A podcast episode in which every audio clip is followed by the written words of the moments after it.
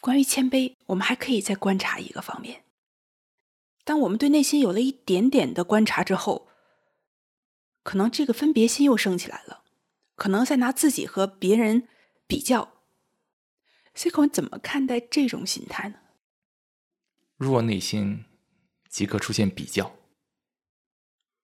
那比较本身意味着画面再次升起，那这就制造了一个新的内心可以执着于画面的机会。一颗心若能比较，意味着他已经有了画面，他一定不是一颗谦卑的心。因为谦卑的心是未知的心，清空的心，无从比较。可以这么说，一颗谦卑的心没有任何的比较，一颗比较的心一定不是一颗谦卑的心。在比较中，我们继续愉悦；在比较中，我们受挫；在比较中。一个人不可能有同理心，同理心只来自于一颗谦卑的心，没有比较的心。对，比较意味着过去、画面、衡量、时间。没错，就像一张网一样，提起任何一个点，到最后提起的都是整个自我。没错，你看。这整个世界，放眼望去，普遍缺失谦卑。整个世界，无论东方还是西方，都追入到各种的技术进步、经济进步、各种的数字衡量指标。你看，在这样一个社会的心理框架里面，人很难谦卑，因为一颗谦卑的心。没有任何的社会心理框架。这个世界，你看，特别是西方世界，基于自我所构建的整个的西方社会，充满了各种的傲慢，各种的问题。相比西方社会，中国社会整体看似还是很低调，但自满情绪也是普遍存在。对于一个个体，活在这样一个世界上，能够没有任何的冲突、矛盾，意味着得极其谦卑的活着。谦卑不是低下，不是卑微，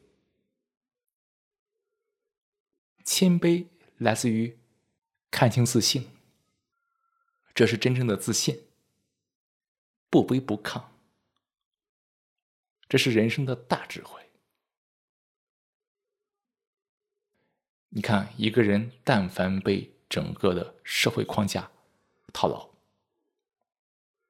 你看，特别是在社会上有了一定地位、财富、资源的人，在整个这个社会框架的比较体系里面，内心很容易变得轻浮，很容易变得自满。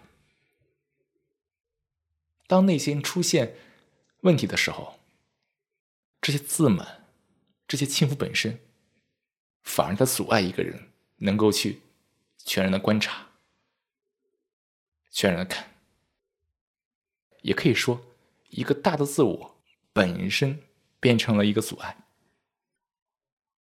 嗯，当你提到这种情况的时候，哈，哎，这个大脑很容易想到一种相反的情况。那有些人，这个自卑情节很明显。那和谦卑有什么不同呢？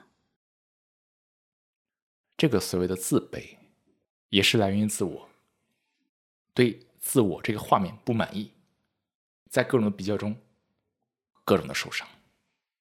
这颗心原本是一颗自满的心，在这种比较中，要么自满，要么自卑，跟谦卑毫无关系。谦卑没有反义词，就像爱一样，同理心一样，同理心没有反义词。那些不谦虚、不谦卑的人，要么得意忘形，要么失意落魄。一颗谦卑的心，意味着自我压根就不存在。也可以这么说，一颗谦卑的心意味着没有自我，自我不存在。在那种状态下，失意得意，也只不过是一种描述而已。所以你看，在自我生成的世界里面，充满了各种的伤悲、自傲、自满、自卑。在自我之外的世界，那个更为广阔的、无边无量的世界，是由一颗谦卑的心承载。好，我们这里简单的回顾一下，我们今天的探讨当中说到了，一颗谦卑的心，是一颗未知的心，一颗清空的心。一颗没有比较的心，一颗谦卑的心，也是一个走出了各种社会心理构架的心，一颗无我的心，一个无边无量的心。好，关于谦卑，咱们今天就聊到这儿吧。那咱们就下期再会。咱们下期再会。